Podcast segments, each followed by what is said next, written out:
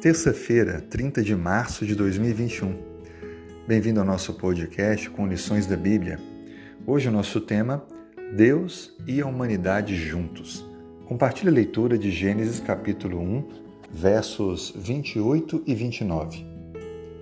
E Deus os abençoou e lhes disse: Sede fecundos, multiplicai-vos, enchei a terra e sujeitai-a, dominai sobre os peixes do mar, sobre as aves dos céus e sobre todo animal que rasteja pela terra.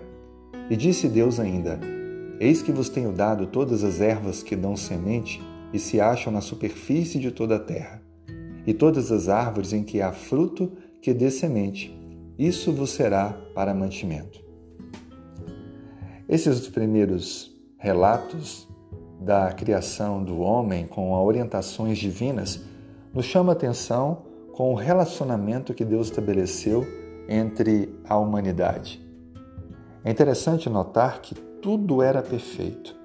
Não há nada ruim na criação.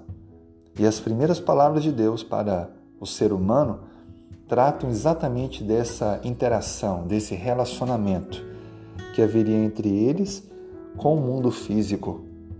Deus deu aqui a eles capacidade para que pudessem se procriar, reproduzir e ordenou que eles povoassem e tivessem domínio sobre toda a criação. Deus, inclusive, mostrou as plantas, as árvores, os frutos que o homem podia comer. É interessante notar o cuidado, o carinho de Deus com essas orientações, que na verdade são ordens para a harmonia e felicidade do ser humano. Outra coisa importante que está destacada no versículo 28 é que Deus cria o ser humano de forma especial. Fica bem claro que Deus descreve assim para o homem que, enquanto obedecesse a Ele, viveria plenamente em um relacionamento íntimo com Deus. Deus deixou bem claro que de todos os seres criados, o ser humano está com destaque para Deus, onde Deus sempre teria uma atenção e um cuidado diferente, especial. Assim, o homem não tinha feito e não fez nada para merecer o cuidado especial de Deus, mas se tornou puramente um receptor de algo imerecido com esse cuidado divino.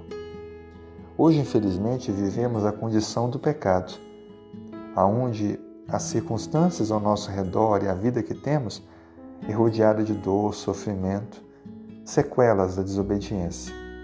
Como podemos manter o relacionamento com Deus vivendo nesse contexto? Da mesma forma que Adão e Eva, obedecendo a Deus, estabelecendo em nossa família o cuidado e a atenção com as coisas divinas, nos alimentando de forma mais saudável.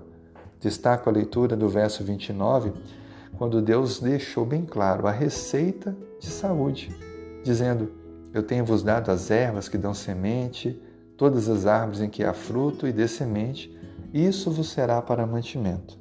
Perceba que a alimentação proposta por Deus, que é o nosso Criador, é a mais natural possível.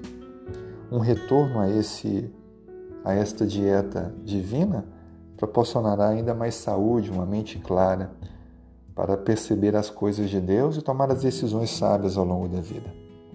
Que você possa ser cada dia mais íntimo com Deus, permitindo Ele conduzir seus passos e lhe dar a direção. Tenha um excelente dia. Um grande abraço.